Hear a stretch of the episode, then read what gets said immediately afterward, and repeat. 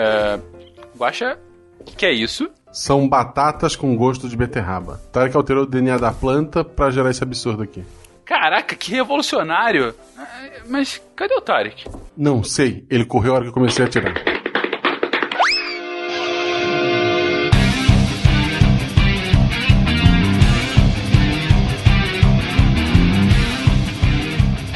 Olá pessoas, aqui é Fernando Malto Fencas, diretamente de São Paulo, e hoje começaremos com DNA Parte 2, A Vingança do Ribonucleico.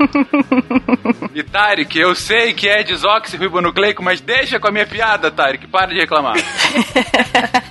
ele reclamou, eu falei isso um pouco antes, ele reclamou comigo. Esse é o Tarek, gente, é o Tarek dos bastidores, ele é igualzinho aqui nas gravações. Só que eu nunca matei.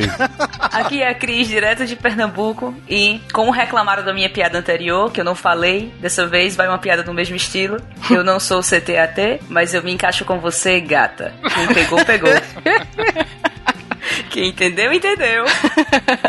Oi, aqui é a Thaís de São Paulo e vou citar uma frase de Rosalind Franklin, de 1952, Homens e seus brinquedos. Boa. Você vai entender no meio do cast. Pois é. Yuri de Apucarana. E você sabe que um cromossomo disse pro outro, ou um cromossomo não, um gene disse pro outro? Não. É nós na fita. vou levar todas as piadinhas pro derivadas, todas. Oi, gente, aqui é a Nanaka de São Paulo e. Uga, uga, uga, uga, uga, tudo. Perfeito. De Gaspar Santa Catarina, que é Marcelo Guaxinim. E do DNA pro RNA não falta algumas letras? Sobra a letra. ENA, depois tem o FNA, não? Isso, deve, deve ter. É Ina. quase isso. GNA, HNA. Ina também, deve ter um Ina. Eu tinha bebido água, não se faz. Você está ouvindo o SciCast, porque a ciência tem que ser divertida. Я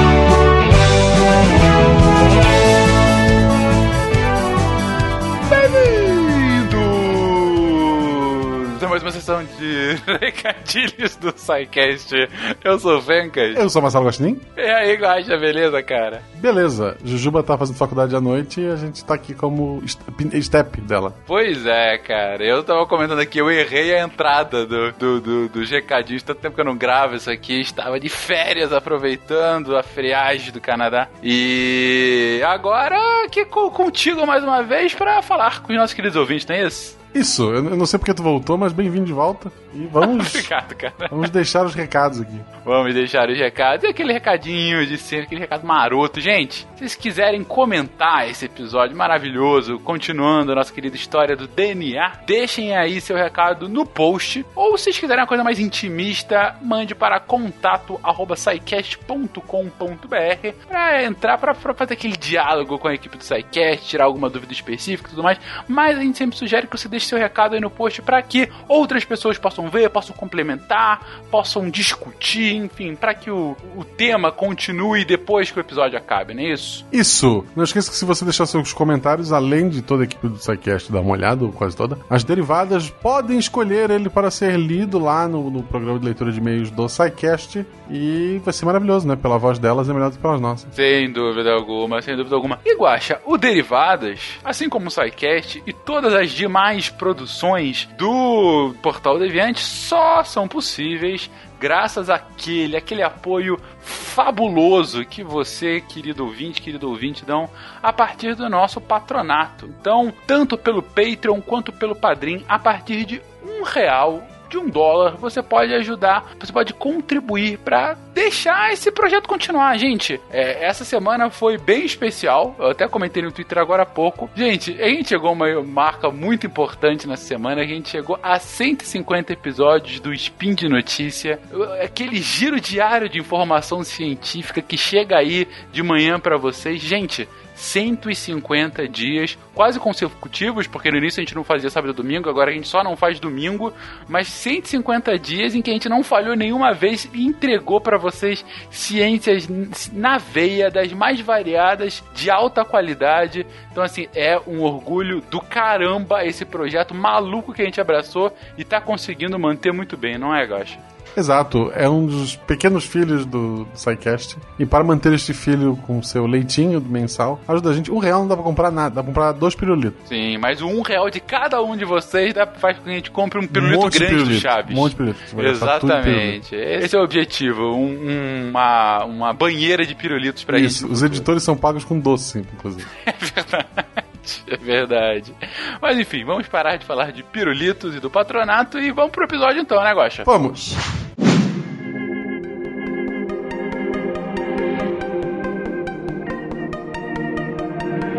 Todo mundo orgânico é resultado de inúmeras combinações e permutações distintas de relativamente poucos fatores. Esses fatores são as unidades que a ciência da hereditariedade tem de investigar. Assim como a física e a química remontam às moléculas e átomos, as ciências biológicas precisam entender essas unidades para explicar os fenômenos do mundo vivo. Hugo, 1910.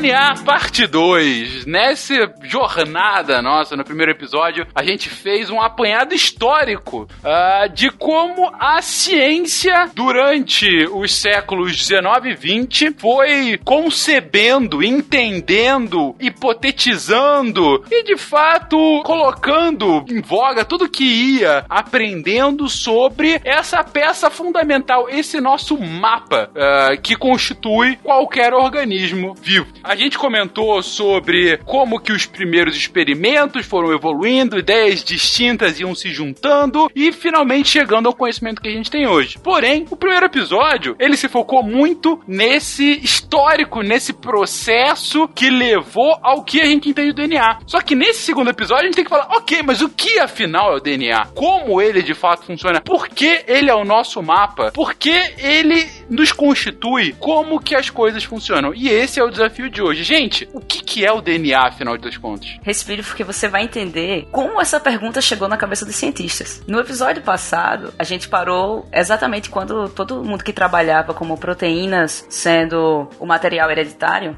virando a mesa porque descobriram que era o DNA, certo? Certo? A gente disse que todo mundo que tava trabalhando lá com proteína, virou a, a mesinha do laboratório igual aquele meme, fez, putz, é o DNA, a gente vai ter que virar pro DNA. Só que pra você entender realmente a função de uma molécula, a função de qualquer coisa que você tá estudando, você precisa é, saber a estrutura daquilo. A estrutura está intimamente ligada à função daquilo. Então, quando todo mundo viu que realmente era o DNA, o material hereditário, todo mundo fez, pô, vamos descobrir a estrutura. E aí começou uma correria, um desafio, vários laboratórios viraram e começaram a trabalhar para desvendar a estrutura do DNA. Só que teve um passo que foi dado antes, Fencas, para que ajudou eles chegarem a essa solução. E esse cara é Erwin Chargaff, tá? É o primeiro nomezinho da nossa lista de hoje. Que ainda continua com um pouco Vamos de lá. história. Bem naquela época, quando estávamos descobrindo, estudando o princípio transformador, que a gente comentou no cast anterior, Chargaff tinha, estava nos Estados Unidos, porque ele era austro-húngaro, mas no entanto ele era descendente de judeus. Então ele migrou para os Estados Unidos nessa época, fugindo do nazismo, e começou a ser professor na Universidade da Colômbia. Da Colômbia. No entanto, uma das coisas que eu acho muito interessantes na história dele, Fencas, é que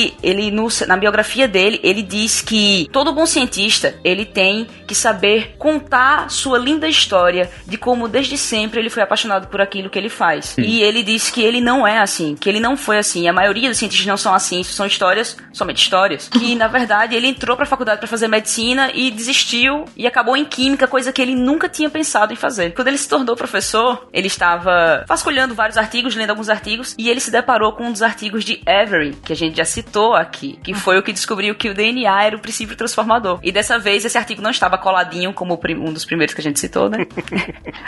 ele encontrou o artigo e quando ele leu sobre o DNA, ele se apaixonou por aquilo e ele desistiu de tudo que ele estava fazendo no trabalho para começar a estudar o DNA. E aí, quando a gente está na ciência, a primeira coisa que a gente se, quando a gente se apaixona por um assunto é o que eu posso ajudar? O que mais eu posso descobrir disso aqui? E ele fez, ó, ninguém até agora sabia a quantidade de adenina, timina adenina, citosina e guanina que tinha no DNA. Sabia-se que estavam lá, mas a quantidade não sabia. Aí ele fez, pô, vou por esse caminho. E aí, como foi que ele fez, Fencas? Ele coletou o DNA de diversas espécies, porque assim, você tem, para você avaliar o DNA e levar isso para diversas é, outras espécies, você precisa estudar várias, não dá pra dizer que o DNA é assim, estudando uma única espécie. Então ele coletou o DNA de várias espécies e separou as bases e quantificou essas bases. Qual foi o, o resultado impressionante que ele teve? Ele percebeu que a quantidade de adeninas era igual à quantidade de timina e que a quantidade de citosina era igual à de guanina. Essa proporção, ela variava entre as espécies. Por exemplo, às vezes eu tinha mais citosina e guanina em uma espécie e menos em outras. No entanto, sempre a quantidade de citosina era igual à de guanina. E ele ficou sem saber por que isso acontecia. Ele publicou o paper sem entender realmente o motivo de ter essa quantidade. De 1952 ele volta dos Estados Unidos para a Europa e quando ele tá lá, ele ainda tá matutando sobre isso. No entanto, ele não pode ficar pensando porque ele tem um encontro marcado, provavelmente para almoçar, com dois carinhas que ele não conhecia até esse momento. Quando ele chegou lá, ele disse que, pelo menos na história dele, tem dizendo que ele não gostou muito deles porque eles queriam estudar o DNA, mas eles não entendiam nem a estrutura química das bases nitrogenadas. Aí ele começou a explicar os resultados dele para os conhecidos Watson e Crick. Foram os dois caras que eles estavam conversando. Olha só que beleza. Então, só voltando, a grande descoberta dele, ainda não sabia porquê, mas ele, ele havia observado que independente de, do, do ser vivo, a adenina era sempre igual à timina e a citosina sempre igual à guanina. Em quantidade, sim. Em quantidade, sempre. Entendeu? Exatamente. Podia variar o, a proporção proporção, mas sempre havia essa igualdade. Beleza. Exato. E ele contou isso para duas pessoas muito importantes. É. E o que, que eles fizeram então? Eles chupinharam muita coisa, né? De todo mundo. no mínimo. Essa, Essa é a ciência. É, é- é- eles chupinharam muita coisa. É uma nova versão de se vir mais longe, estava em obras de, de gigantes, né? É, é, exato. É, ou, me- ou melhor ainda, copiar uma pessoa é plágio, várias é pesquisa. Vários é uma revisão bibliográfica, exato. Mas o que, que eles fizeram além de chupinhar? Não, então, eles chupinharam dado de muita gente. Então, quando a gente fala da história da estrutura do DNA, que faz aniversário agora, esse ano, faz 65 anos. Parabéns pra você. Desculpa, vai, continua. Parabéns, Watson e Crick, por terem entendido dados de várias pessoas. Parabéns, Watson e Crick, por não se preocuparem com isso. Vou fazer um de mussarela, ó. Que dica boa! Pode então fazer com mussarela? Pode fazer com mortadela. É, com mortadela também? Também. que ótimo! Na verdade, a história de Watson e Crick e da Rosalind Franklin, que é uma que aparece também, uma moça muito importante, ela não começa com nenhum dos três. Ela começa com uma quarta pessoa que se chama Wilkins, tá? Esse foi o primeiro que teve uma paixão, assim, e quis estudar o DNA. Bem romântico, assim. E ele quis estudar a estrutura do DNA. Ele, ele era muito fascinado por isso e ele falava que, para explicar por que ele queria estudar tanto isso, ele falava que a molécula do gene, que eles já sabiam mais ou menos o que era, ela tinha que ser, se parecer com o gene, ela tinha que ser tão complexa quanto a ideia do gene. E para isso tinha que ser uma coisa muito complexa a molécula realmente, era por isso que até então ninguém tinha entendido como é que ela era. Ele vai trabalhar em King's College com a cristalização de DNA para estudar a estrutura. O que que é mais ou menos a cristalização do DNA? Porque é uma técnica que é muito usada para descobrir a estrutura de proteínas. Então, basicamente, vou tentar explicar bem facinho, como é que a gente determina a estrutura de alguma coisa que você não consegue encostar, que você não consegue tocar e descobrir pelo tato, nem olhar, nem sentir cheiro, nem sentir gosto. O DNA é uma molécula minúscula, então a gente não consegue ver desse jeito. Uma coisa que eles tinham na época era sombra. Então você tira uma foto dela na frente da luz e tenta deduzir qual que é a forma daquela molécula baseado nisso. Inês, só uma coisa. A gente tá falando aí de 1950. Estamos em 2018. A cristalografia ainda é o método mais utilizado para se resolver estrutura Sim. de moléculas. Não. De estrutura de proteína e DNA. Ah, de proteína, sim. É, proteínas e DNA, a cristalografia é o método mais utilizado até hoje. E cristalografia é muito usado também em mineralogia, química inorgânica de modo geral, estudo de metal. O grande ponto do Wilkins é que ele começou a fazer isso com DNA. Isso, ele começou a fazer isso com o DNA e tinha uma máquina que tirava foto das moléculas. Só que para você usar, você não consegue usar uma lanterna no DNA, por exemplo, coloca uma luminária na frente do DNA, ele não vai fazer uma sombra bonitinha atrás para você tirar foto. Eles tinham que usar uma fonte de luz que era muito mais potente, que no caso deles era o raio-x, tá? A radiação que eles tinham com o raio-x era muito grande e batia na molécula e eles tiravam uma foto atrás, tá? Simples assim de explicar, não é nada simples de Beleza. fazer. Na época, é, muita gente estava trabalhando com cristalografia e até saiu um Nobel um pouco depois da, da estrutura do DNA ter sido descoberta, saiu um Nobel pro Linus Pauling que conseguiu cristalizar uma proteína. Então era bem aceita na época já a técnica e era bem assim, dava para acreditar bastante nas fotos. E aí eles começaram a fazer isso. E aí o Wilkins tentou de vários jeitos fazer a cristalização e não conseguia, não conseguia. Aí o chefe dele chamou uma outra pessoa para trabalhar no laboratório. Na época não é como a gente vê agora que a gente precisa de bolsa para trabalhar nos laboratórios. Era mais fácil contratar pessoas para trabalhar. Então a pessoa trabalhava, sei lá, um ano, dois naquele lugar, já ia trabalhar no outro. Era muito mais fácil do que o que a gente tem hoje. E quem ele chamou foi a Rosalind Franklin, que é o ponto chave dessa história, que foi quem gerou as primeiras fotos de DNA bonitas e, e com qualidade para serem interpretadas. E aí ela foi para King's College em 1950 e o chefe deles era o Randall, dos dois. Só que o Randall contou para esse Wilkins que ele ia chamar uma pessoa para trabalhar com ele. Wilkins, muito prepotente, achou que ela ia ser assistente dele. Afinal, mulher na ciência nessa época. Exatamente, mulher na ciência era assistente, era secretária,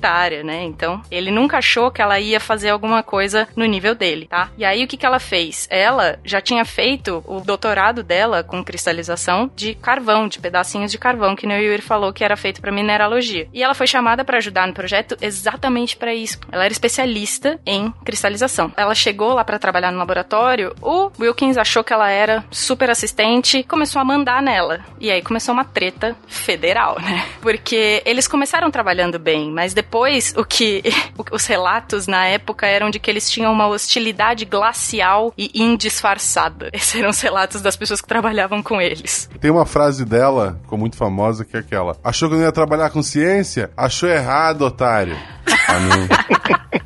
Maravilhosa. Rosalind Franklin, 1952. Exatamente. o Wilkins falava abertamente que ela era maldosa, que ela era briguenta, porque todo mundo, você imagina na época, você querer fazer ciência e você ser uma mulher na ciência, sei lá, ficou me imaginando nessa época, e alguém falando que meu vestido não é bom para trabalhar, sabe? Que meu cabelo não tá próprio para trabalhar. É, ela sabe? reclamava do cabelo dela.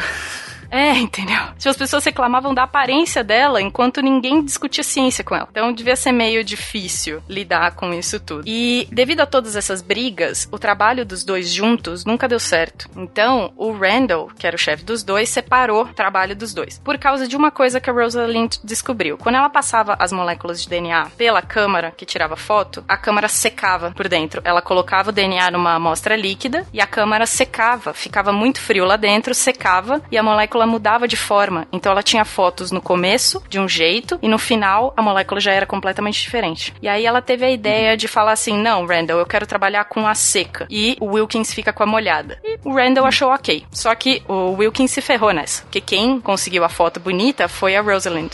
Foi trabalhando com a seca com a molécula seca. A foto é tão bonita que até hoje dizem que é uma das melhores fotos de cristalografia que tem. Se fosse um filme americano, esses dois tinham casado. Eles casaram? Nossa Não. senhora. Ah, droga. Maldita Hollywood. Ele não era o Adam Sandler. Se fosse ele, ele teria casado. Se fosse casar. Meu Deus, quem não casaria com a Adam Sandler, né? Vamos... Pois é, né? Sempre, sempre. E aí, o que aconteceu? Nisso, muita gente já começou a trabalhar com. queria trabalhar com a estrutura do DNA, inclusive o Linus Pauling. E aí começou uma corrida, sabe? Quem conseguia mais rápido, fotos melhores. E na, naquela época as pessoas já trabalhavam que nem a gente trabalha em laboratório hoje, tipo, não existe dia e noite, a gente trabalha. E uma hora, o Watson ficou sabendo dos grupos que trabalhavam com DNA, que queriam trabalhar com a estrutura do DNA, e ele trabalhava em Copenhagen. Ele se mudou para Cambridge, porque isso tudo que aconteceu, Randall, a Rosalind Wilkins, todos estavam em, na Inglaterra, né? E o Watson muda, se muda pra Inglaterra também para ficar perto de todo mundo. Só que, desde o começo, o Watson sempre teve uma, pelo menos nas referências que eu li, ele sempre teve uma postura meio arrogantezinha, assim, sabe? De tipo, eu tô aqui, o que, que você descobriu? Deixa, eu- deixa eu ver o que, que você descobriu. Aí vai lá na outra pessoa, o que, que você descobriu? O que, que você descobriu? Ele não fazia o trabalho direito, entendeu? Não era ele quem fazia a bancada. Ele realmente ia atrás das pessoas certas. O que também é uma parte muito importante do trabalho. Não, não tô desmerecendo o que ele fez, mas é uma parte importante do trabalho. Você fazer o que o Google faz pra gente agora, de trazer todas as informações pra gente, ele fazia no boca a boca. Tanto que no trabalho anterior também ele não resolvia nada. Quem resolvia era o Sherlock, né? Ele só. Ele chupinhava o. Sherlock também. Aí que acontece? O Wilkins, ele vai num congresso na Itália, ele conhece o Watson. E aí os dois começam a conversar, se empolgam pra caramba. Só que o que acontece? O, o Wilkins foi lá pra dar uma palestra. O Watson, super é, meio assim, descuidado com a vida, não anotou absolutamente nada da palestra. Nada. Não Isso levou um papelzinho. Sabe aqu- aquela pessoa que fica na palestra com o pezinho pra cima, só olhando pra você, Me falando? identifico. se identifica, eu acho.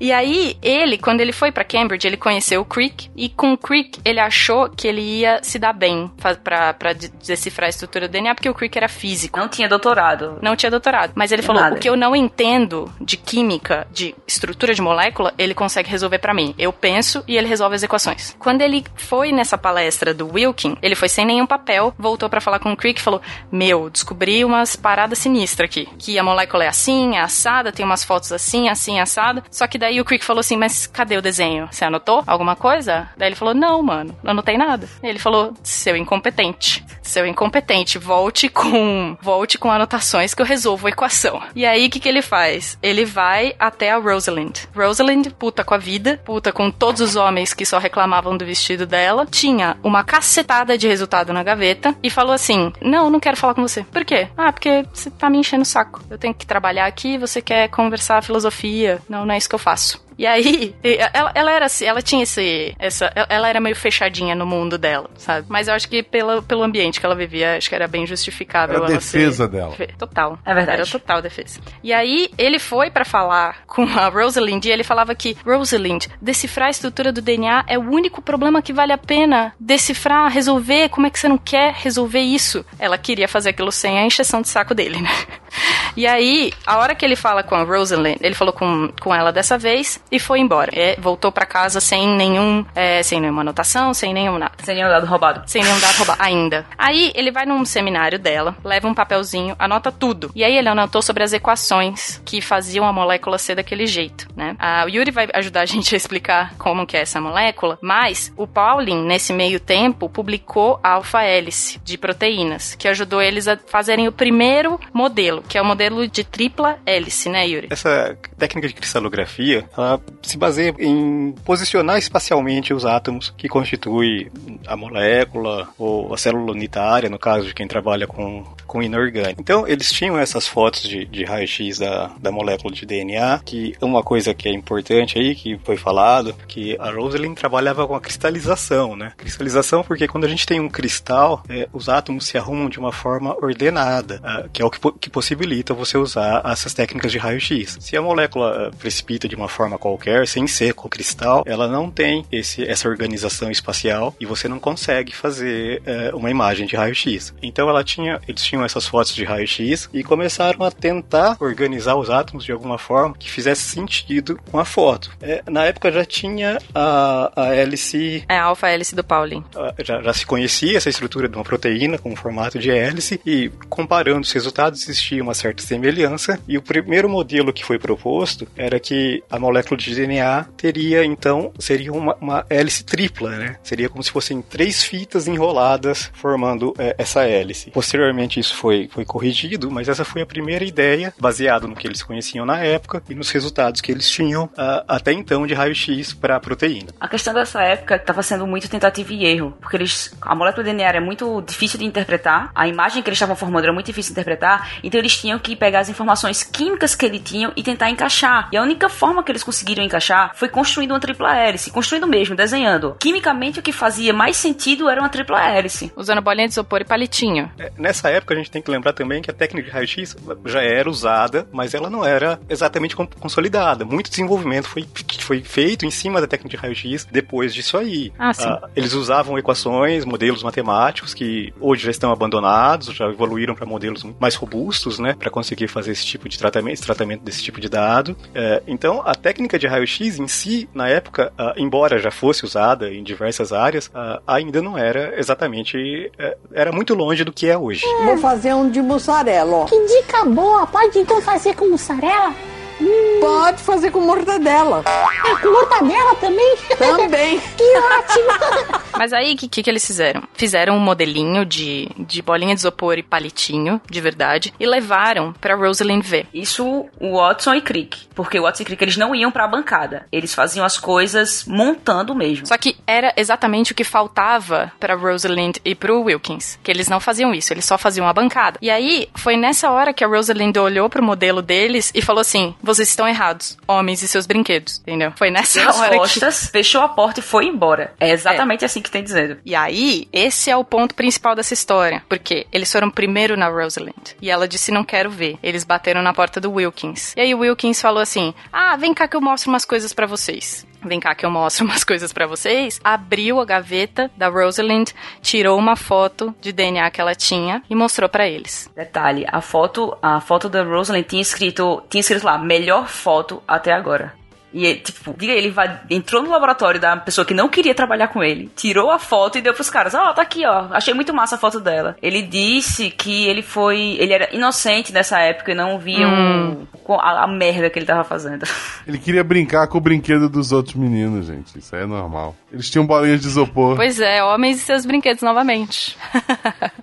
ele fala, ele numa biografia dele, ele disse assim: talvez eu devesse ter pedido a autorização de Rosalind, mas não o fiz. Quer dizer, tinha toda uma carga histórica entre os dois, uma treta eterna, e provavelmente isso apareceu muito na hora dele pegar o resultado dela e mostrar pra eles, porque se eles tivessem uma relação cordial, os quatro teriam juntos chegado à, à conclusão que Watson e Crick chegaram. Fencas, aí nessa. Quando ele deu a, a foto a eles, lembra que eles tinham o modelo de dupla hélice. E não se encaixava com aquela foto. Porque no modelo de dupla hélice deles, eles tinham pensado, tripla. poxa, de tripla hélice, desculpa, gente. O modelo de tripla hélice, eles tinham pensado assim, poxa, como eu vou fazer um modelo, já que essas informações, elas têm que ser, elas têm que ser lidas, essas- é, a coisa importante aqui são as TCG. Então eles pegaram e colocaram a TCG pra fora da tripla hélice, porque eles, lembrem, isso não é experimento. Eles estavam fazendo isso com bolinhas de papel, realmente. Pegaram, colocaram aquilo pra fora e botaram a escada da, da hélice pra dentro. Ficou a TCG do lado de fora da, da tripla hélice, e enquanto o que ligaria eles dentro dessa hélice. Olha só,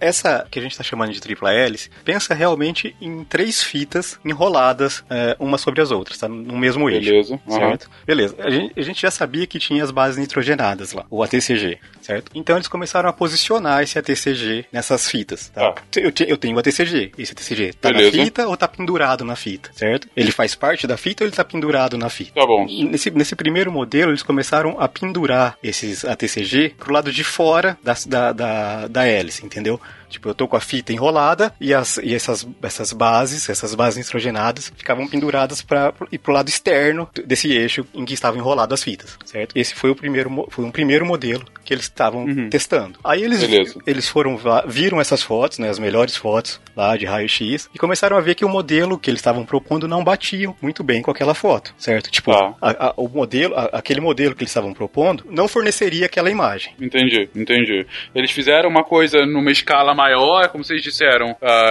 em isopor, bolinha e tudo mais.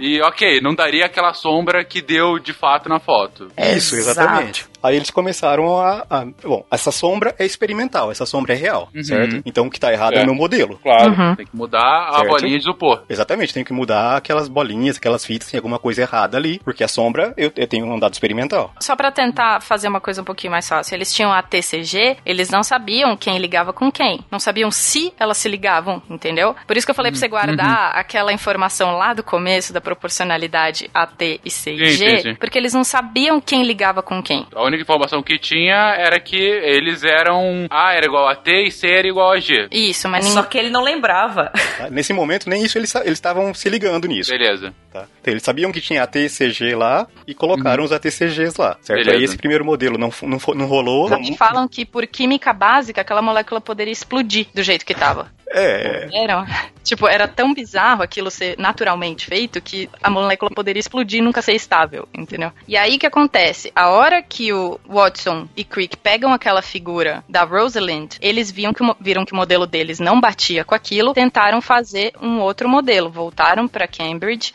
e tentaram fazer um outro modelo. O outro modelo fizeram baseados numa coisa que um deles lembrou de uma hora para outra, que era essa proporcionalidade a TCG. E aí eles começaram a falar: "Ah, só se um um liga com o outro. Porque se um liga com o outro, se A liga com o T e C liga com o G. Claramente vão estar proporcional. É, faz sentido. Faz ok. sentido. Se eles são proporcional, faz sentido que eles sejam ligados. É, que eles estejam juntos de alguma maneira, né? Para eles estarem juntos ligados quimicamente. E aí, a hora que eles fizeram isso, a molécula encaixou perfeitamente. Beleza. O modelo encaixou, o modelo não caía pelos lados, entendeu? Aham. Como, como tinha essa paridade, o modelo de tripla hélice não fazia mais sentido, tinha que ser uma hélice dupla. Ah, entendi agora. Não daria pra ser uma ligação dos, de, de três É. daqueles É, quatro. se eu tava ligando dois a uma dois- ligação de dois em dois. É. Exatamente. Isso, entendi. Não Mas tinha mais como. que- Teria que ter uma terceira base pra fazer uma, uma terceira hélice, entendeu? Sim, sim, entendi. Então, o pulo do gato aí foi eles falaram: olha, ok, eu tenho esses quatro elementos compostos. Bolas de isopor. Bolas de isopor. Bolas de isopor. Bolas de isopor.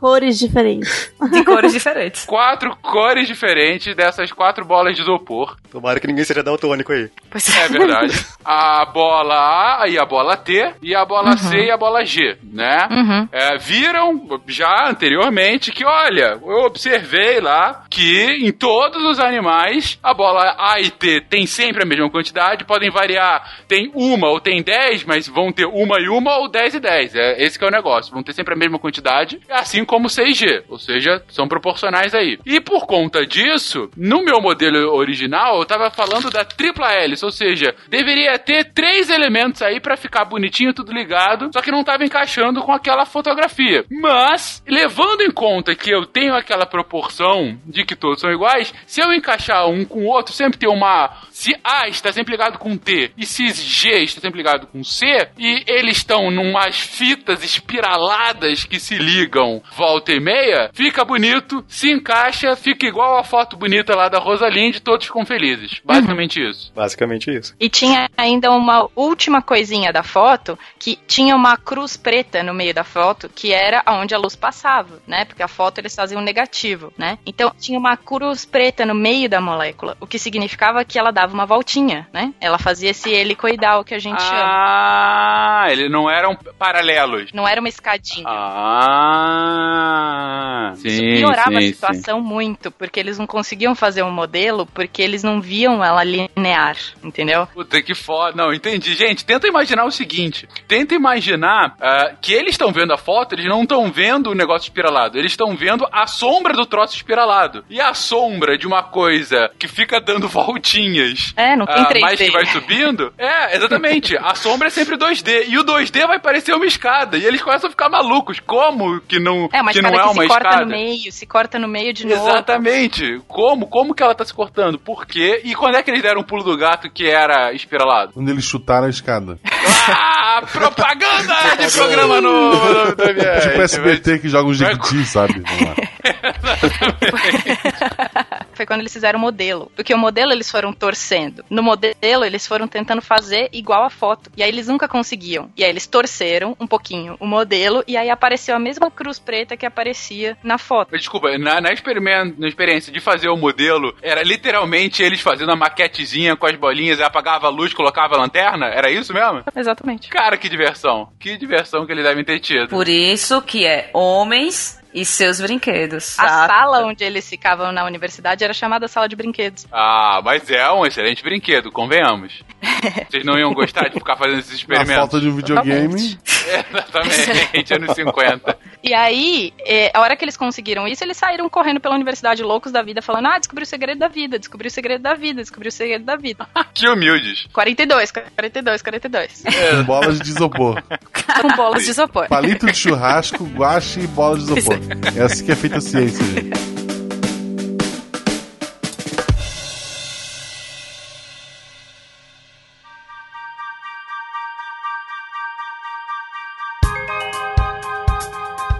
Aí, quando a universidade viu que eles estavam com alguma coisa que era realmente. Eles deram dinheiro pra fazer o modelo de metal. E aí eles levaram o modelo de metal pra Rosalind, que comprou na hora. Ela falou: Ah, perfeito. Por não rola, tem que ser metal. Não, por, não tem crédito, né? tem crédito nenhum. Ela disse que, pelo que o DNA representava, pelo que, pelo que eles- eles achavam do DNA, a estrutura tinha que ser muito bonita. E quando ela bateu os olhos naquilo ali, fazia todo sentido e era agradável aos olhos. Não, mas convenhamos que a estrutura do DNA, quando é vista, assim, é bonita pra caramba, né? Exato. É um negócio extremamente elegante, né? Você vê aquele, aquela espiral com as pontezinhas, né? Pô, é muito maneiro. Exato. Para um auxílio visual, assista o Jurassic Park 1. Ah, sim, que o cromossomo fala contigo. Isso. Só os dinossauros tinham umas penas, era só isso que você tem que relevar no filme. E que É, a maioria não- deles não não, são jurássicos, é bom deixar registrado. Ai, É verdade. ai. Isso foi em 1953. No fim, eles decidiram, os três, o Watson e Crick, publicaram um artigo, a Rosalind publicou outro e o Wilkins publicou outro, os três no mesmo volume da Nature. Então, se você Uhum. vai naquele volume da Nature, tem três, três papers, três artigos com a história dos três, que se complementa. Watson e Crick publicou a estrutura, feita de metal, como eles imaginaram. Wilkins publicou a parte química e Rosalind publicou a fotografia. Bonito. Então, os três se complementam e fazem tudo. Aí na hora de ser Uhum. homenageado, Quem foi? É. Só Watson e Crick. E o Puta. Randolph Wilkins. Ela não foi, no entanto, o problema, ela também já tinha morrido, ela teve um câncer. costuma, as pessoas costumam ir a eventos após a morrerem. Mas enfim, Entendo. É velho. comum, é bem mais comum do que a gente imagina. Sim. mas bom, mas obviamente era possível uma premiação póstuma, né? Nessa época não. Eles não permitiam. E, e hoje isso já é, digo, de alguma forma, feito um meia-culpa? Eu acho que alguém já recebeu pro- é, premiação póstuma, se não me engane, mas eu não tenho essa informação correta. Eu digo, mas esse lapso histórico científico, de alguma forma, já foi pelo menos reconhecido como um erro? Do tipo, é, realmente ela teria merecido? Ou caguei, ela não merecia, não? Você acha que a gente gastou esse tempão falando sobre isso? Porque essa treta já foi resolvida. Exato. Ah, podia essa ser. treta tá em sei tantos livros que você nem imagina, isso, isso continua. Ah, mas é aquela coisa que, ah, mas em 2010 o, Nobel reconheceu que estava errado. Não, nada, nada, né? Não reconhece. nada, nada, nada. Paradinha. Eita, mulherada, é difícil mesmo, cara. O pessoal do Nobel escuta o SciCast, eles vão corrigir isso. A gente conta com vocês. Com certeza, com certeza. Nobel 2019, homenagem póstuma. Mas sim, Fecas, você tem a estrutura aí. E aí? E aí? Você me diz. E aí? Temos uma estrutura. O que é que vem depois disso? A gente descobriu DNA, a gente descobriu gene, descobriu que os dois estavam juntos, descobrimos a estrutura. E agora, qual é a sacada? Qual é a pergunta agora que você tem pra responder? O que, que ele faz? Exato, Fencas. Como eles. fa- Na verdade, eles já sabiam que eles geravam fenótipo, que eles, eles faziam tudo que você vê, basicamente. Mas a, a pergunta era: Sim. como eles fazem isso? Beleza. E uma outra pergunta: são quatro letras. Como elas ma- armazenam a informação de tudo? Só, só uma coisa, tá? Usando uma referência bastante confiável como a Wikipédia, o Nobel não é dado póstumamente. Aí. Não? Ah, não? Tá vendo? Segundo a Wikipédia, não. Só, é, só a menos que o cara já tenha, é, já tenha sido é, indicado, laureado e morrer antes de receber, entendeu? Aí ele não é retirado. Para um prêmio ser anunciado, a pessoa tem que estar viva. Primeiro clonagem, depois homenagem. Vamos lá.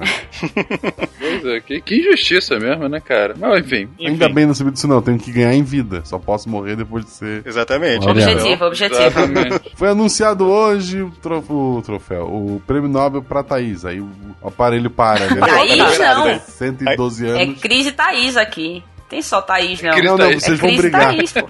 Com 70 anos, vocês duas brigam e Thaís sai com toda a pesquisa, deixando Cris sozinho. Tchau, Cris. Falou, valeu. Só queria avisar. Oh.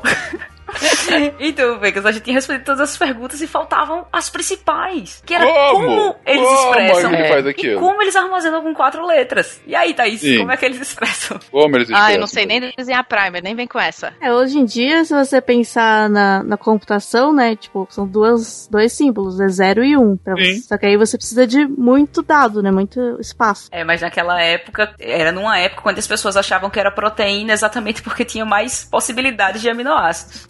Ah, é isso, né? Eles não tinham essa ideia de que era uma coisa que codificava a outra, né? Eles achavam que aquilo Sim. já era proteína. Exato, eles não sabiam que era DNA que construía a proteína. Mas o que eles tinham como ver era se tinha algum tipo de, de mutação que você conseguia fazer e mudava o fenótipo. Porque eles sabiam que alguns tipos de mutação, que eles não sabiam aonde que era ainda, o que, que causava, mudava fenótipo de alguns bichos, por exemplo. Entendeu? O que eles começaram a ver era da drosófila. Lembra da drosófila que a Uhum. gente falou no outro Lembro. cast. Drosófilas de olhos brancos. Exato. Que tinha alguma coisa que tinha que ter mudado no bicho pra mudar Uhum. aquele fenótipo, que é o que a gente vê do bicho. Aí, Sim, aí sim. é que entra mais um carinha da nossa história, que é o George. Mais um carinha. George, grande George. George é, o quê? o rei da floresta. Não. Ele falou é eu pensei.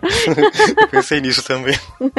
Ele era da Sala das Moscas. Ele, na verdade, ele foi aluno de Morgan, o carinha da Sala das Moscas que a gente citou no cast passado, Fencas. Ele foi aluno desse cara. E depois de todos esses dados, ele fez, cara, como é que a gente vai responder essas perguntas? E ele tentou trabalhar com Drosófila. Só que entenda que a Drosófila, ela tem olhos, ela tem asas, ela tem gene para milhões de coisas e começou a ser muito difícil tentar explicar isso. E aí eles partiram para um organismo bem mais simples, que é um fungo, fungo de pão, e eles começaram a estudar o fungo de pão exatamente para responder esta pergunta. Entendi. A, a lógica é, ok, se, se eu tô vendo essa mudança em um organismo tão complexo, se eu usar um mais simples, vai ser mais fácil fazer correlações, causalidades, porque, enfim, vai ter menos variáveis intervenientes aí. Uhum. É, o lance tá. é a causalidade no que eles vão fazer agora. Porque eles vão fazer aquilo que eu falei no começo. Eles vão gerar mutações no DNA, mas eles não sabem como que isso vira depois proteína. Mas a gente sabe, então o spoiler já tá dado. Era o jeito que as pessoas tinham como ver que tinha tido algum problema com o bicho, né? Porque se o bicho muda o jeito que ele está de uma hora para outra,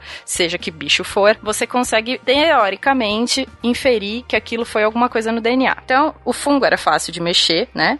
Com ele era fácil de cultivar, era fácil de ver mudança no fenótipo dele. E eles pegaram um fungo que chama neurospora. E aí eles começaram a fazer mutação no bicho, expondo ele a raio-x. Hoje a gente sabe que o raio-x quebra o DNA em certos pedaços e te causa mutações. Só que eles não sabiam aonde que dava mutação. E aí, para saber se tinha tido alguma mutação com o bicho, eles começaram a ver se o bicho era capaz de viver em certos meios de cultura. O que que é um meio de cultura? É uma sopa que você põe o bicho para crescer, só que você define o que tem nessa sopa, né? Então, por exemplo, se eu quero colocar glicose, se eu quero colocar frutose, se eu quero colocar qualquer tipo de carboidrato que eu quiser, se eu quiser colocar proteína A, B, C, D, E, qualquer, eu consigo colocar lá dentro. E decidir tirar ou não as proteínas que podem ser importantes na minha hipótese. E o que eles viram era que, dependendo do tempo que eles deixavam no raio-x, eles conseguiam gerar bichos que não conseguiam viver em certos tipos de meio. Por exemplo, quando tirava totalmente proteínas e deixava só uma vitamina, ele conseguia viver bem. Tirava essa vitamina, ele não conseguia viver mais. Mas outros bichos que não tinham passado pelo raio-x estavam vivendo super bem. Então, esse era um tipo de fenótipo que eles conseguiam ver. O bicho vivia bem, agora não vive mais. A, a hipótese deles era que o raio-x mexia no DNA e deixava o bicho inapto para viver em certos tipos de meio de cultura. Que era o fenótipo que eles conseguiam ver. Era, era, era uma coisa meio simples, assim. É, diferentemente de uma mosca, você não consegue ver o olhinho da bactéria, né? Exato. E eles Ok. chamaram isso de mutantes nutricionais. Também estava na moda, na época, estudar vias bioquímicas. Então isso também tem muito a ver com esse tipo de experimento que eles estavam fazendo, porque era o que tinha fácil para fazer no laboratório. Porque vias bioquímicas, por exemplo, ah, como que uma célula metaboliza esse açúcar A ou esse açúcar B? Eles vão tirando pedaços da via de metabolização e a hora que para de metabolizar, você fala, olha, aquilo era importante, entendeu? Então esse, esse era o tipo de experimento que eles tinham para fazer na época, porque estava na moda, estava crescendo bastante esse tipo de experimento. E aí eles viram que o fenótipo estava realmente ligado com a hipótese deles de DNA gera fenótipo, genótipo gera fenótipo. Vou fazer um de mussarela, ó. Que dica boa! Pode então fazer com mussarela?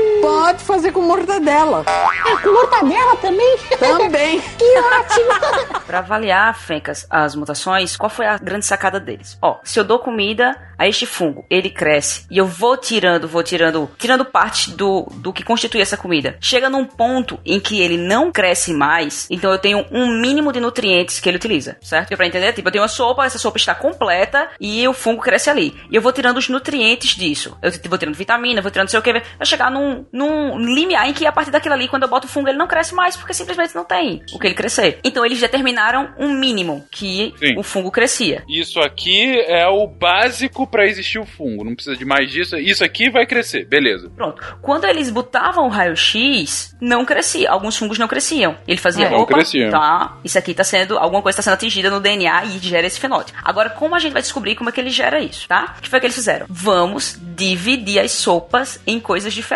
Vamos fazer uma sopa com vitamina, uma sopa sem alguns aminoácidos, e assim eles saíram dividindo, retirando. Tipo, essa sopa não tem vitamina, essa sopa não tem ah, tal tipo de aminoácido. Colocaram o raio-x no fungo, o fungo crescia no meio completo. Quando eles colocavam esse fungo nesses meios que faltavam alguma coisa, ele crescia em vários e em um meio ele não crescia. Por exemplo, ele estava no meio, o meio que faltava vitamina, o fungo não crescia, entendeu? Beleza. Tiraram a sacada. Proteínas são responsáveis por metabolizar esses ingredientes. Se eu induzo um- uma mutação no gene e chega um momento em que, por exemplo, ela sobreviveria sem vitaminas se não tivesse sido radiada. Mas quando ela foi radiada, que eu boto ela no meio sem vitamina, ela não sobrevive. O que significa que quem foi mutado foi o gene responsável por fazer a proteína que faria a vitamina. Metabolizaria Que a metabolizaria vitamina. aquilo. Exatamente. Entendeu? Então aí eles chegaram à sacada. Na hora que eles foram fazendo os experimentos, alguns fungos não cresciam faltando alguns aminoácidos, alguns fungos não cresciam em algumas vitaminas.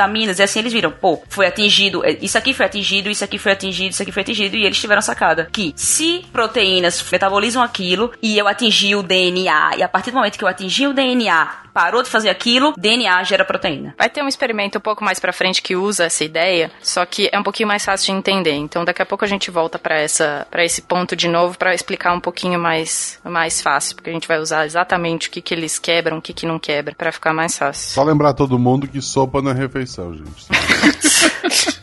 Super apoio essa sua definição. Obrigado, Guax. No artigo deles, Fencas, eles colocaram: um gene deve ser visualizado como aquilo que descreve a configuração final de uma proteína. Isso é, um gene gera proteína. Se proteína, é Proteína, responsável pelo fenótipo, tá aí como o gene conseguia se expressar, ok? Perfeito. Ou seja, a ideia deles é o gene, ele é a receita da proteína. É assim que a receita vai funcionar a partir do gene. É Exato. a receita de bolo. É É. receita de bolo. Pronto. Beleza. Só que aí eu respondi uma pergunta. Como é que ele se expressa? Estava basicamente respondido. Ele se expressa em forma de proteínas. E aí vinha a outra pergunta. Como ele armazena só com quatro letrinhas? Sim, como uma, uma coisa tão simples, né? Somente quatro informações, quatro, vou colocar aqui, né? Quatro bits, né? Como a Nanaka colocou, o 0 e 1. Um. Ah, Lá não é, no nosso DNA não é 0 1, um, é 0 1 2 3, né? Como esses quatro podem chegar a coisas tão complexas entre uma bactéria de, de pão e uma baleia azul, né? E co- Como isso de fato funciona? Exatamente. E quem decidiu responder essa pergunta foi George Gamow, que eu só consigo pensar aquele Gamow no DNA, mas tudo bem. Ah, ele era um físico e astrônomo e resolveu criar um time para responder esta pergunta. O cara era visionário. Ele fez, vamos, pra que todo mundo fica respondendo isto separado? Vamos criar um time. Neste time, claro que ele colocou o Watson e Crick, porque a gente tá em 1953, eles já tinham resolvido a estrutura do Ganhado DNA. É, Nobel. Exatamente. O time dele eram 24 pessoas, 20 representando a quantidade de aminoácidos que a gente tem e 4 representando as quatro moléculas de DNA. A gente pode chamar o time dele de X-Men, já que faz sentido com o episódio? Faz. É que eles tinham outro nome. Ah, tinha o nome? Eles têm um o nome. Era RNA Tie Club, porque eles usavam uma gravata que tinha um RNA na gravata. É. Eu prefiro X-Men, mas tudo bem, continua. RNA Tie, tie Club. Exato. E ele montou. E essa equipezinha dele era, uma, tipo assim, meio fraca. Eles só tinham oito pessoas que receberam o Nobel. Só. Ah, tranquilo. Então, eles se reuniam às vezes e discutiam seus resultados para tentar achar experimentos. Em uma dessas reuniões, eles chegaram à conclusão que, ó, se o DNA é algo tão importante e a gente vê que ele tá em eucariotos no núcleo e as proteínas elas estão no citoplasma e a gente não viu o DNA lá, alguma coisa tem que levar do DNA até onde a proteína é feita. A gente discutiu isso no cast de cronofarmacologia, lembra? A gente vai do DNA, ah, tipo, o DNA tá no núcleo enquanto as proteínas são feitas no citoplasma. Algo tem que fazer esta conexão. RNA era algo que eles já sabiam da existência, só não tinham entendido onde ele se encaixava. E aí o Crick fez. Tu vai ver que quem faz isso é o RNA. Então, o RNA seria o mensageiro do DNA. Seria o mensageiro do DNA. Exatamente esse nome. Chama RNA mensageiro. Olha só, que beleza. Tá bom. Qual foi a ideia deles? Ah, já que a gente consegue fazer isso hoje, a gente está vendo, sabe exatamente onde a proteína é feita. Vamos fazer uma parada abrupta, separar todos os elementos que tem aí e ver o que é, que é usado para fazer uma proteína. Na hora que eles separaram os elementos, tinham várias proteínas e RNAs. E eles fizeram, cara, faz todo o sentido. Porque o RNA é muito parecido com o DNA. Então ele é simplesmente uma cópia de alguma parte e que vai e faz a, a que é enviado para o citoplasma e faz a proteína. Eles utilizaram um belo exemplo que é o do bolo, por exemplo. O DNA, ele é um livro de receitas para a vida que está fechado num cofre. Tem que ser muito bem cuidado esse DNA. Tem que ser muito bem cuidado esse livro. No entanto, as pessoas estão precisando de um bolo de laranja. Não tem necessidade de eu trazer o livro inteiro. Então eu faço o quê? Tiro uma cópia exatamente da receita só do bolo de laranja e levo para quem vai fazer. E é exatamente isso que faz. O DNA tá lá no núcleo e o RNA é unicamente para uma porção, para uma proteína que eles querem ser que vai ser feita. Sai do núcleo, vai pro citoplasma e é assim que, que a proteína é feita. É, é uma excelente analogia, sem dúvida, e bem inteligível à época. Mas eles pecam. Eles pecam porque à época eles não tinham a palmirinha. Se a gente encarar o RNA como a palmirinha e o DNA como livro de receita, a palmirinha vai ser aquela que vai traduzir pra gente o livro de receita da melhor forma possível e vai conseguir fazer um bolo. Não só fazer um bolo, como nos divertir ao mesmo tempo. Então eu clamo aqui até o final do episódio a gente chamar RNA de a palmirinha do nosso livro de receitas. Vocês têm alguma coisa contra? Que é o Guinho, Eu exatamente. preferi a Ana Maria porque ela tem o Louro José. Inclusive, ele mora na casa da Nanaka. Ah, é não verdade.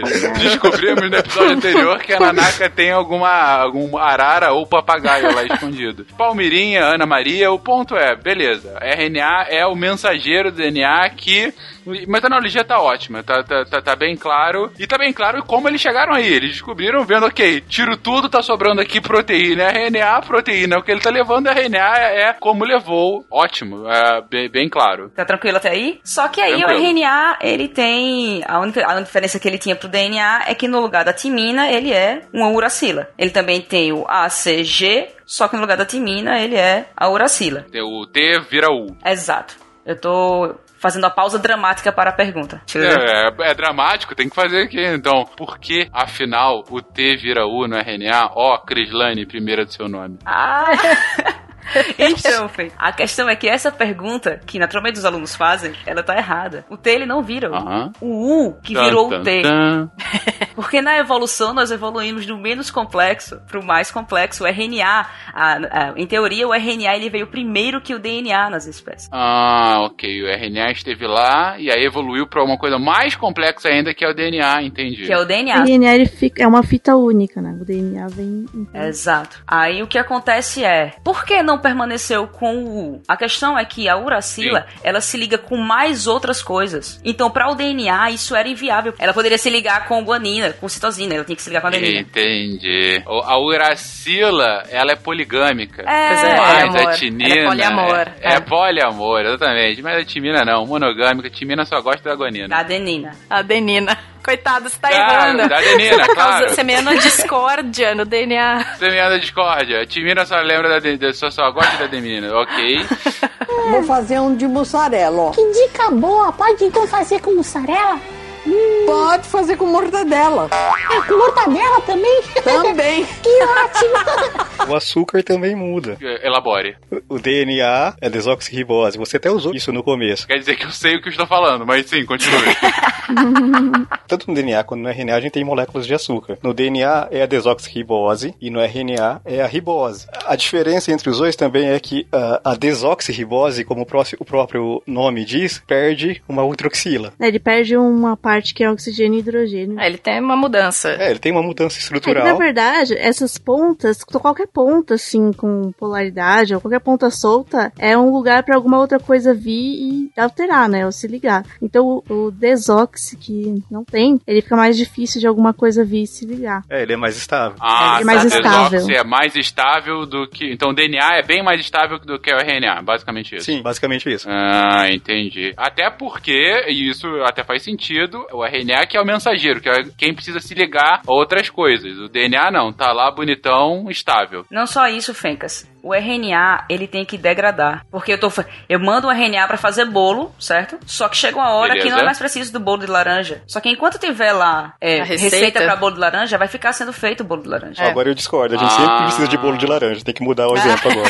Fica, vai ter bolo. Se tiver de chocolate, eu prefiro, mas ok. Não, eu entendi. É, é, você mandou a informação, o DNA tá falando, abriu o livro de receita, e aí de repente, a, sei lá, a célula, a mitocôndria pediu, preciso aqui de um bolo de, de laranja. Precisa aqui de alguma proteína específica. E aí o DNA fala, peraí que eu tô mandando. Aí manda o RNA lá, e aí o RNA tá lá produzindo o bolo de laranja, aquela proteína específica, tá produzindo, tá produzindo. E aí a célula fala, não preciso mais. Se o RNA, o RNA não degradar, ele vai ficar lá produzindo, produzindo, e vai ser pouco eficiente pra energia do corpo, que tá gastando pra fazer aquilo, né? Claro. Mas se ele degradar, pode ser substituído por uma outra coisa muito mais útil pro corpo naquele momento. Isso, inclusive, é um dos mecanismos de controle de expressão. É degradação do RNA. Quando que ele vai ser degradado? É quando a célula quer que pare a produção daquela proteína X. Na verdade, é uma dúvida que eu tenho. né? Ele não degrada naturalmente, porque ele dura pouco, e na verdade ele só parou de ser transcrito, né? Então, É, ele isso, degrada ele já naturalmente. degradou. Não é que a célula vai falar, agora pode degradar, né? Ela vai falar, não precisa mais produzir. Aí os que já estão lá, naturalmente vão degradando. Então, mas você tem também vários mecanismos dentro da célula que degradam DNA antes da hora. RNA. É RNA. E você tem RNA de interferência. Então você tem um, mo- um momento onde a célula consegue controlar a expressão, entendeu? Porque sendo degradando, sendo destruindo a molécula, sendo juntando ela com uma outra que vai tornar ela impossível de, de produzir proteína, é um ponto onde a célula tem para controlar o que vai ser expresso. Ela teve o processo lá atrás de produção desse RNA e depois que ele foi pro citoplasma tem mais um ponto de controle. Ou seja, é a célula pegando a receita de bolo e começando a rasgar. Não preciso mais dessa merda. Isso.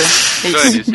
É, Isso. isso. Beleza. Só que aí a gente, eles, nenhuma dessas conversas, eles descobriram como esse mecanismo era feito, mas a pergunta ainda estava lá. Quatro. São quatro letras. E nós temos 20 tipos de aminoácidos. Se, as, se o DNA faz a proteína, esses dois números estão relacionados. Aminoácidos são as peças do quebra-cabeça que formam a proteína, entendeu? Aí ele tava lá. Temos 4 e 20. temos 4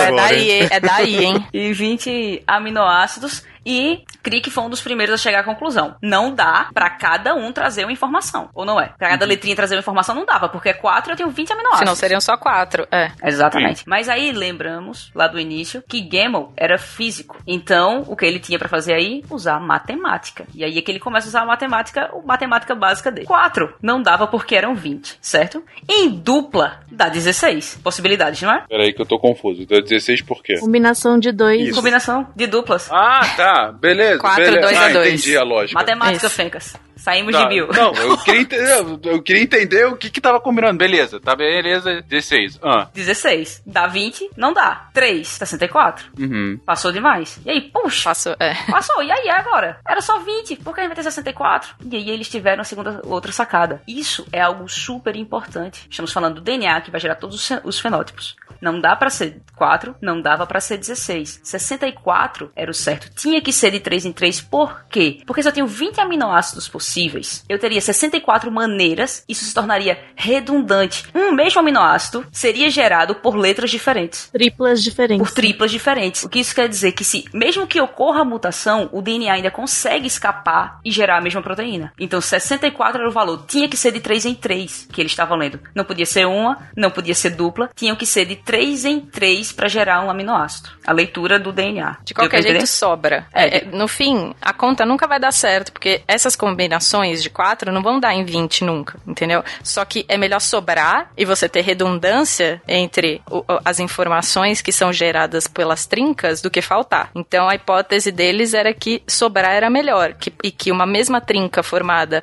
e na verdade, uma trinca formada por letras diferentes pode dar o mesmo aminoácido depois, porque isso garantia mais segurança para aquela célula que está tentando fazer a proteína, entendeu? Mesmo se eu não tiver essa sequência, eu consigo fazer essa proteína. Entendi. Deixa eu só ver se eu, se eu entendi a lógica. É como se a receita de bolo, o bolo de laranja lá, fosse um A, um T e um C. Fosse um ATC. Ou seja, é uma trinca que, que se juntaram e. Uma trinca de bases nitrogenadas. É uma trinca de bases nitrogenadas, um ATC, que dá o meu bolo de laranja. Beleza. Ah, se eu for fazer todas as trincas possíveis, AAA, AAT, AC, então, se eu fizer todas elas e, com as quatro possibilidades, eu chegaria a 64 possibilidades distintas, se forem em trincas.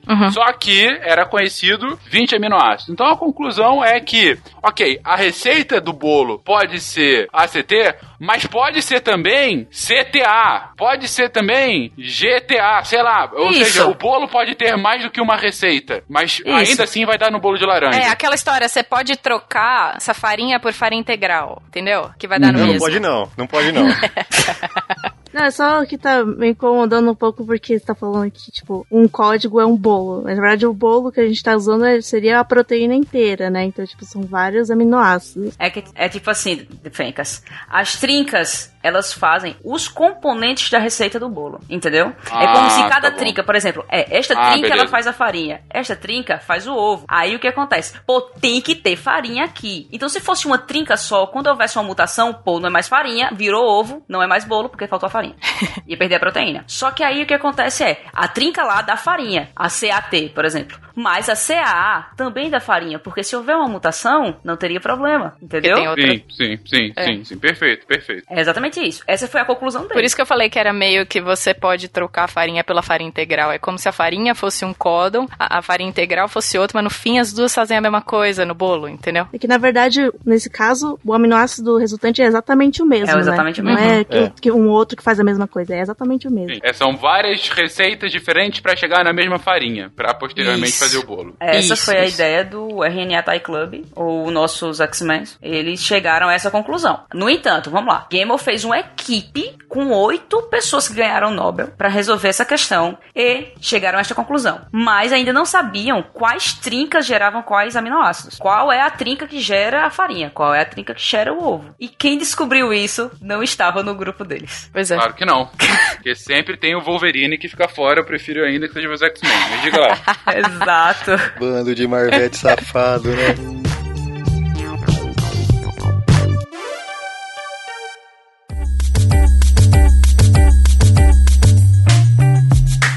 E aí é que entra Marshall na nossa história. Marshall. Então, Marshall, ele fez um experimento bem simples. Ele fez um experimento daqueles que a gente chama de cell-free, que são sem célula nenhuma. Que é usar um pedaço de RNA, um pedaço... Ele usa os aminoácidos que ele quer para fazer a proteína, e ele põe tudo isso numa sopa junto com o ribossomo, mais uma sopa. E aí, o que, que ele faz? Ele quer ver se a proteína é formada no final. Só que o que, que ele pode variar? Ele pode variar o RNA. O que, que ele pode variar dentro do RNA? A sequência. Como a gente tá falando aqui que A, T, C pode gerar alguma coisa, no RNA tem que ter- colocar U, né? O U entra no lugar do T. Então ele resolveu fazer uma coisa muito simples. Ele gerou uma sequência de RNA que era U, U, U, U, U. Repetitiva, Uh. só com U. Exato. Colocou com um ribossomo e falou: vamos ver o que, que esse ribossomo faz pra mim. Ah, uma pausa. Ribossomo é um maquinário que faz a proteína. É a cozinha. É a cozinha, exatamente. Já se É a conhecia cozinha. a cozinha. Essa analogia tá linda, gente. O ribossomo é a cozinha. Perfeito. Exato. Não, perfeito. Então ele jogou aquele monte de U pra fazer uma proteína.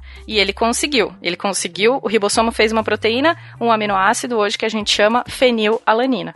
Vários Tá. em sequência. Vários em sequência, porque ele deu uma sequência repetitiva, né? Então ele cunhou que o códon, a trinca, que a gente chama de códon também, o U, U, faz fenilalanina. E aí ele começou, várias pessoas no mundo começaram a fazer isso também, pra ver quais trincas fazem qual aminoácido. Aí ele Né? apresentou o trabalho dele em Moscou. E quando ele tava lá, ele só tinha descoberto até aí essa aí. Ele foi apresentar, ele só tinha descoberto a sequência do U. E ele foi apresentar o trabalho em Moscou. E o pessoal ficou trabalhando. E alguém entrou em contato com ele e fez: Olha, enquanto ele estava na conferência, CCC é prolina. Aí ele, cara, descobriu Alguém fez o um. mesmo experimento com outra sequência de RNA, só que com outra sequência repetitiva com outra base e fez outro aminoácido. Então, variando essas bases, foram descobrindo qual aminoácido era feito por cada trinca. Beleza, acerto e erro. Até chegar quais eram os aminoácidos. Exatamente. certos. Beleza. É. Exatamente. E o mais legal, Fencas, é que é um experimento tão simples. Ele simplesmente pegou uma sequência repetitiva e colocou lá pra ver. E você tinha um grupo com 24 pessoas, 8 Nobel e ninguém pensou. Ninguém começou a fazer isso. E o cara foi lá. Mas aí essas pessoas ganharam outro Nobel também. É, eles, agora eles viraram Nobel. É. Aí depois, essas pessoas que descobriram qual trinca gera qual aminoácido, ganharam outro Nobel. A gente tá com um cast de Nobel. Menos pra menina que merecia, que ela morreu. É. Tentando trazer, Fencas, para um universo mais real da gente, um bom exemplo para isso é a anemia falciforme, tá? A anemia falciforme, ela é uma doença que as pessoas ela tem um problema na hemoglobina, certo? Que é exatamente a proteína que forma a hemácia. A hemácia é formada por quatro hemoglobinas. Quem tem anemia falciforme, elas têm um problema exatamente na, na hemoglobina que forma. Lembra que isso aí é uma proteína, então isso vem lá do DNA. O que acontece é que a pessoa nasceu com uma mutação, certo? Essa mutação, neste ponto, gerou um único aminoácido diferente nessa sequência da proteína. A proteína é uma sequência de aminoácidos, mudou um único aminoácido. Esse aminoácido fez com que a hemoglobina, que era redonda, ficasse mais achatada e a hemácia ficasse em forma de foice. Veja só, uma única mutação mudou a estrutura de uma célula. Completa. Completa. É. Só para falar o fenótipo disso, a anemia falciforme, ela é uma anemia crônica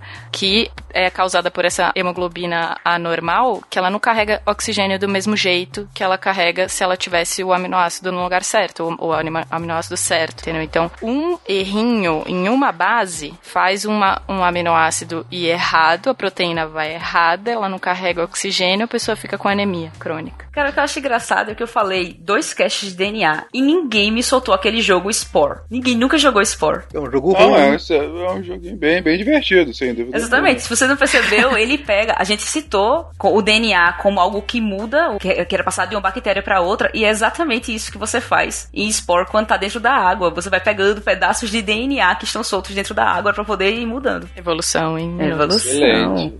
Evolução em minutos, sem dúvida alguma. Então, aí a gente, a gente respondeu. Como o DNA, o, ge- o gene, a expressão, juntamos os dois, a estrutura do DNA, como o DNA se apresenta, certo? E como ele se expressa. Só que aí, você tem o mesmo DNA em todas as suas células. Como é que você tem coisas diferentes? Como é que a célula do seu pé sabe que é um pé e a célula do seu olho sabe que é o olho? Xiii. Excelente pergunta, Crislaine. Como a gente sabe? Excelente pergunta. Então, isso é controle de expressão gênica. Quer entrar nesse experimento, Thaís? Pro controle de expressão gênica, parece uma coisa simplesinha assim, mas ele tem milhares de pontos onde a célula consegue se controlar. Porque a gente falou que o DNA é a receita do bolo. O DNA ele manda na célula, praticamente, se a gente for olhar. Ele faz tudo que a célula precisa e ele controla quando ele vai ser expresso, ele controla quando que a quanto tempo a receita vai ficar disponível para ser expressa, para ser feita. Então, ele manda na célula. Só que no fim das contas, ele gera tanta coisa para a célula que a célula acaba controlando ele de volta. Amando dele, óbvio, sempre. Isso é Tá. aquela mesma questão que a gente viu lá em cronofarmacologia, que o DNA gera proteína e a própria proteína regula o DNA. Lembra, Fencas? Lembro, é aquela, toda aquela questão da. Eram duas proteínas de nome esquisito, mas era uma que ia pro. Pertinho. É, pertinho, exatamente. Tinha a PER que ia pra membrana e a TIM que trazia lá de volta. E TIM degradava Na presença da hora luz. do dia. Quando vê a luz, é. na- Na presença da luz, e aí PER conseguia voltar pro exterior da membrana. E a presença de PER fazia com que ela mesma não fosse feita, entendeu? Exatamente, não, não precisasse ficar se reproduzindo novamente, né? Exato. Beleza. Esse é um dos tipos de regulação. Só que se você for pensar que para produzir uma proteína antes, o DNA, como a gente falou que a estrutura dele é de dupla fita, não é? Tem duas fitas que estão juntinhas no meio pela ligação e para que a gente consiga transformar esse DNA em RNA, a gente precisa transcrever esse DNA em RNA. O RNA ele é complementar a uma fita do DNA. Só que esse DNA precisa abrir primeiro. E tem uma série de controles para que esse DNA abra ou feche. E isso é o que faz, por exemplo, a gente fazer cabelo na cabeça e não na palma da mão. Ele não tá simplesmente fechado assim, as duas fitas juntas, né? Ele tá todo enroladinho, preso no Ainda tem isso. É, ainda tem isso. Pera, pera, pera. Não cresce cabelo na palma da mão? Peraí, não sei em que condições, veja. Nunca olhei a mão de um guaxinim. Pois é. O guaxinim no Brasil é conhecido como mão pelada, então pode Ah, Olha só.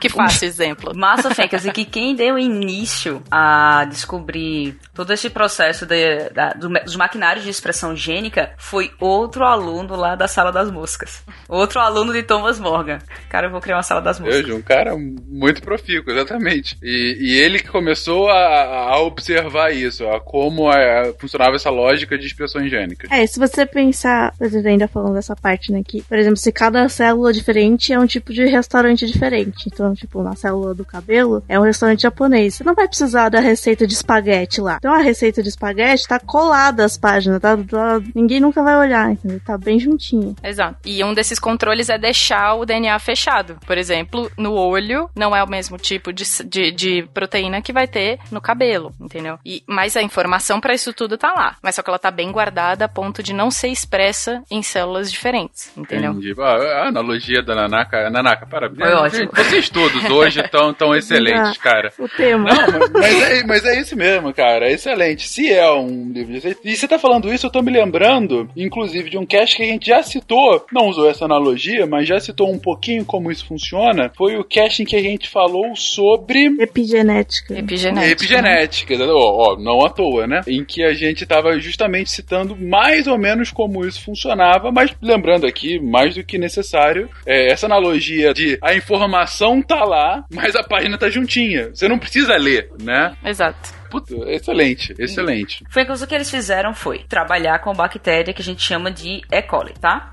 A graça da E. coli é que ela tem duas formas de se alimentar. Ela tanto usa açúcar quanto ela usa a lactose. Beleza. ok? E quando eles foram começaram a trabalhar com isso para ver, já, já, já sabia que proteínas degradavam, ah, eram proteínas que faziam parte da degradação da- do processo que degrada esse alimento. Então eles fizeram o quê? Quando eles botavam a bactéria junto com um meio que tinha glicose, a bactéria crescia exponencialmente. Era uma, duas, quatro, oito, dezesseis, por aí vai.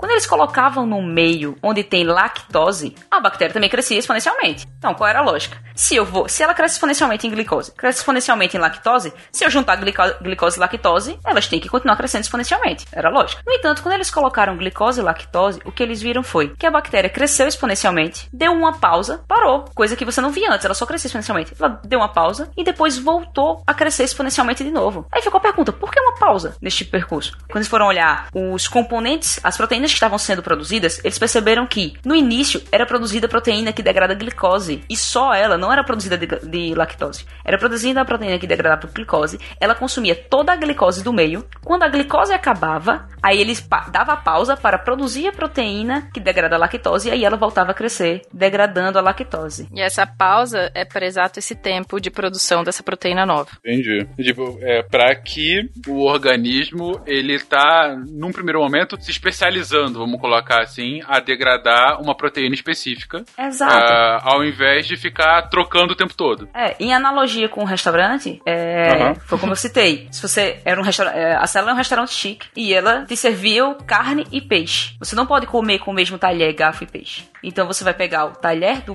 da carne, você vai comer a carne, depois você vai pegar o talher do peixe e comer o peixe, porque daria muito trabalho você comer, pegar o talher, comer um pedaço da carne, trocar de talher, comer um pedaço do peixe, trocar de talher de novo, entendeu? Ou você pode ser um ogro e comer tudo com a mão. Que é o certo. Que é o certo. Não, mas brincadeira, mas eu entendi. Coitada da célula, não pensa assim não. não, não tem assim, né? Ela é muito chique, desculpa, desculpa, célula. Ela já nasceu assim. Já nasceu assim, ela vai se. Não, eu imagino que isso, inclusive, possivelmente tem a ver com eficiência energética, né? Do- Sim. Do organismo. Deve ser. A glicose é né? A glicose é preferencial porque ela é mais fácil de degradar. Ah, entendeu? então, claro, claro. E a lactose, como ela é um disacarídeo, ela tem duas moléculas, ela precisa ser quebrada antes de degradar. Sim. sim. Então ela, tem, ela tem esse tempo para produzir a enzima que degrada a lactose para conseguir depois usar ela como fonte de energia. Ah, perfeito. Então, como a gente citou, Excelente. essa foi a primeira sacada da expressão, do controle da expressão gênica. Por quê? Lembra a pergunta? Como é que, como é que as, pro- o- as células sabem que são células do teu pé? Como é que as células sabem que são células do teu olho? Então aí eles perceberam, pô, elas produzem proteínas, mas na hora que elas querem e o exatamente o que elas querem. Mas como elas regulam isso? É, nesse caso foi um controle ambiental, né? Foi você que deu coisas para ela mudar a expressão gênica. Mas tem vários tipos de controle que ela pode fazer que são ambientais também, que seriam respostas ao ambiente também. É, tudo é reação, né? Não existe. A célula não pensa, não tem nada. Não, não. é tudo é tudo reação. resposta, a- é. Inclusive o DNA. O DNA tá lá e as coisas vão encaixando nele e vai, uma coisa encaixa na outra e produz as coisas lá. Vou fazer um de mussarela, ó. Que dica boa! Pode então fazer com mussarela?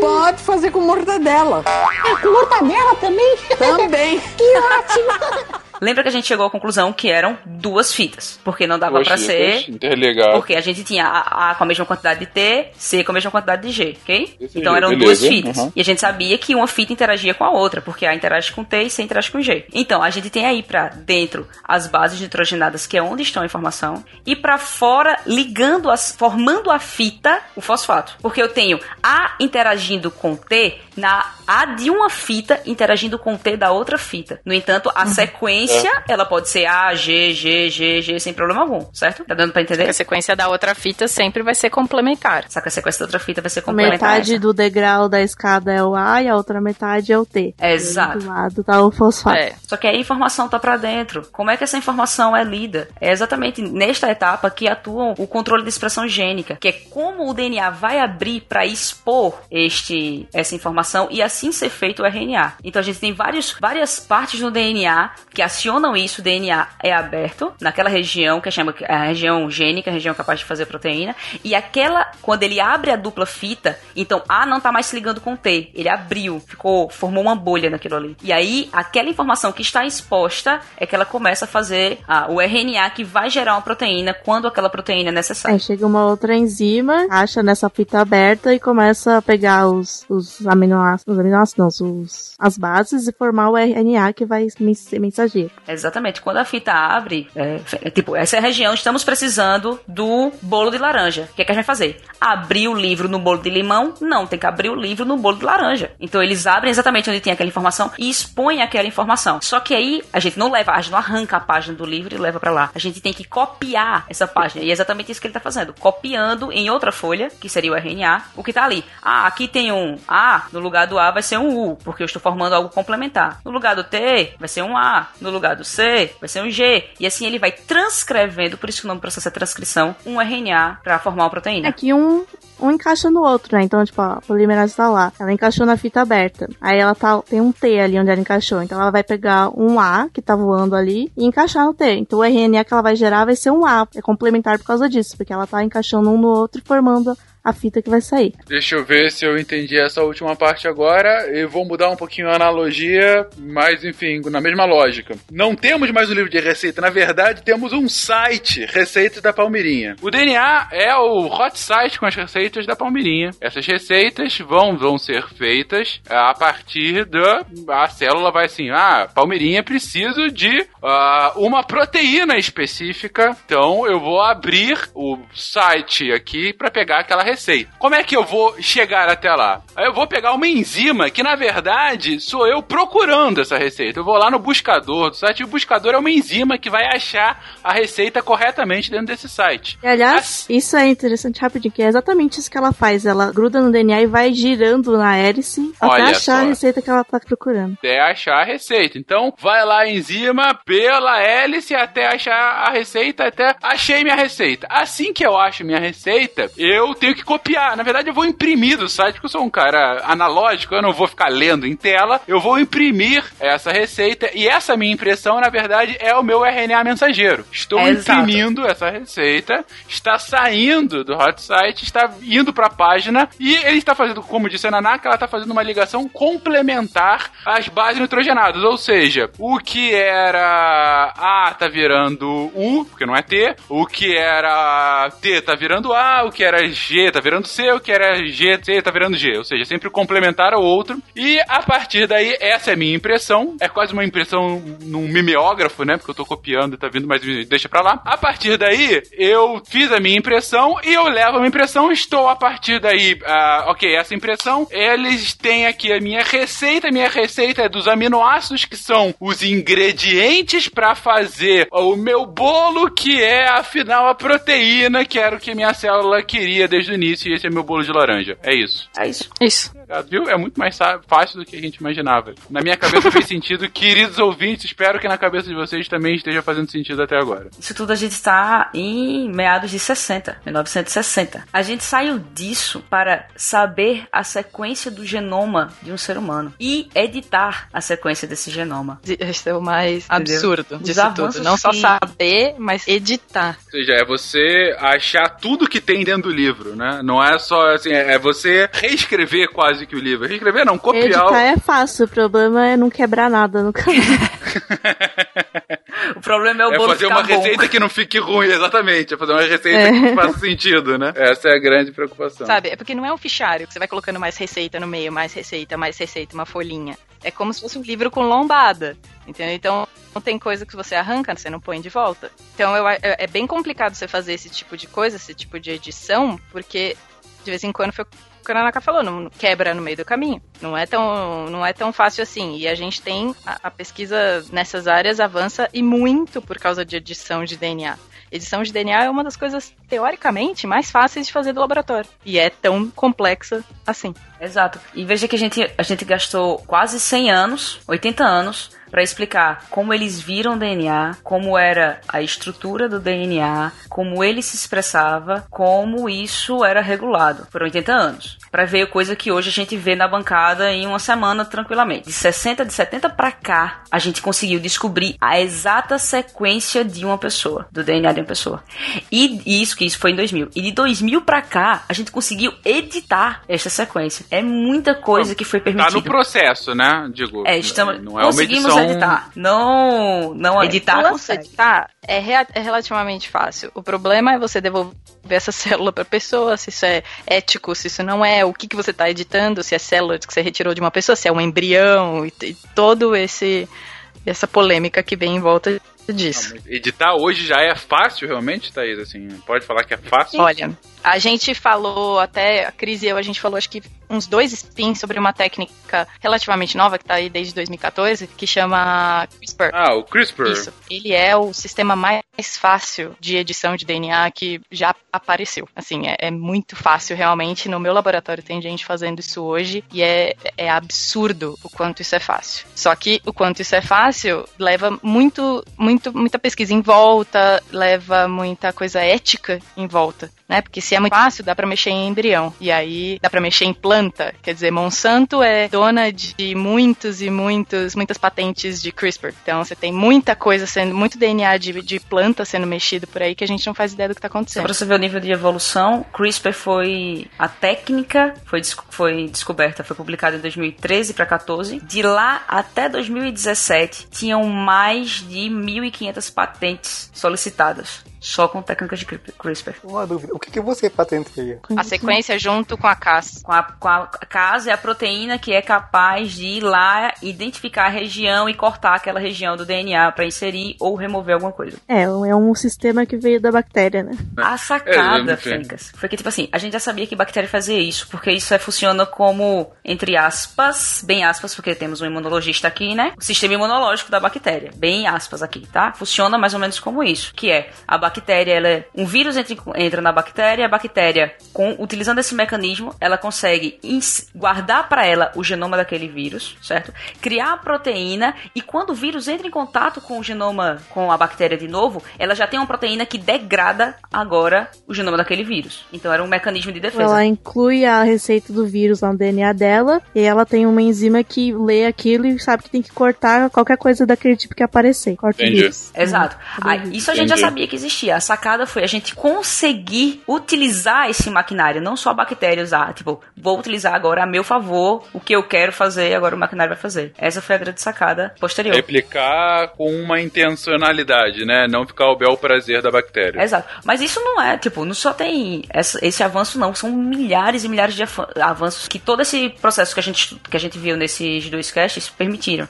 E isso dá outro cast se a gente for falar de avanços da genética. É, eu só ia falar também que toda a parte de controle a gente só deu uma pincelada muito, muito pequenininha. E que daria realmente um, um outro cast com muita coisa realmente pra falar, Exato. além dos avanços. Mas sobre essas outras histórias e consequências e outros temas, enfim, voltaremos futuramente. Uma nova viagem histórica agora de meados da década de 50 e 60 para falar sobre o que mais aprendemos sobre DNA, seu funcionamento, o como, o porquê ele funciona. Enfim, é isso. Eu acho que a gente, tipo, os avanços foram tantos, tantos, tantos que a gente perdeu de fazer um contrafactual antes de 2013, que, que era e se conseguíssemos editar o genoma humano. Mas lá se foi um contrafactual. O que eu acho mais bacana do SciCast é que a gente faz divulgação científica para as pessoas que não são cientistas. Esse episódio, mais do que nunca, leve para seus amigos jornalistas. Que eu cansei daquelas matérias que tem. Veja que incrível como o filho deste ator parece com ele. Tipo, isso é básico, gente, pelo amor de Deus.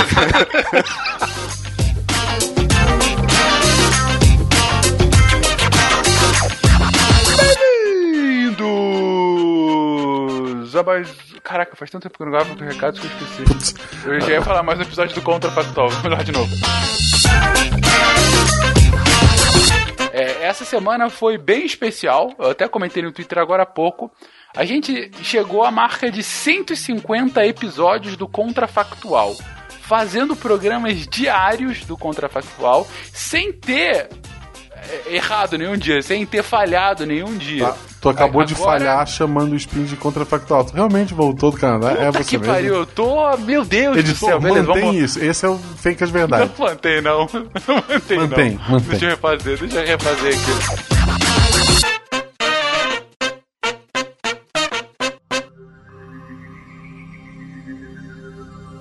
Se a ciência não for divertida, tem alguma coisa errada.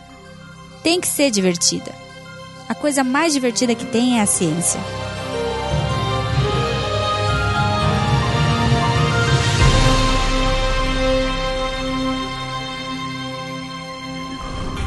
Este programa foi editado por Tapcast. Edições e Produções de Podcast.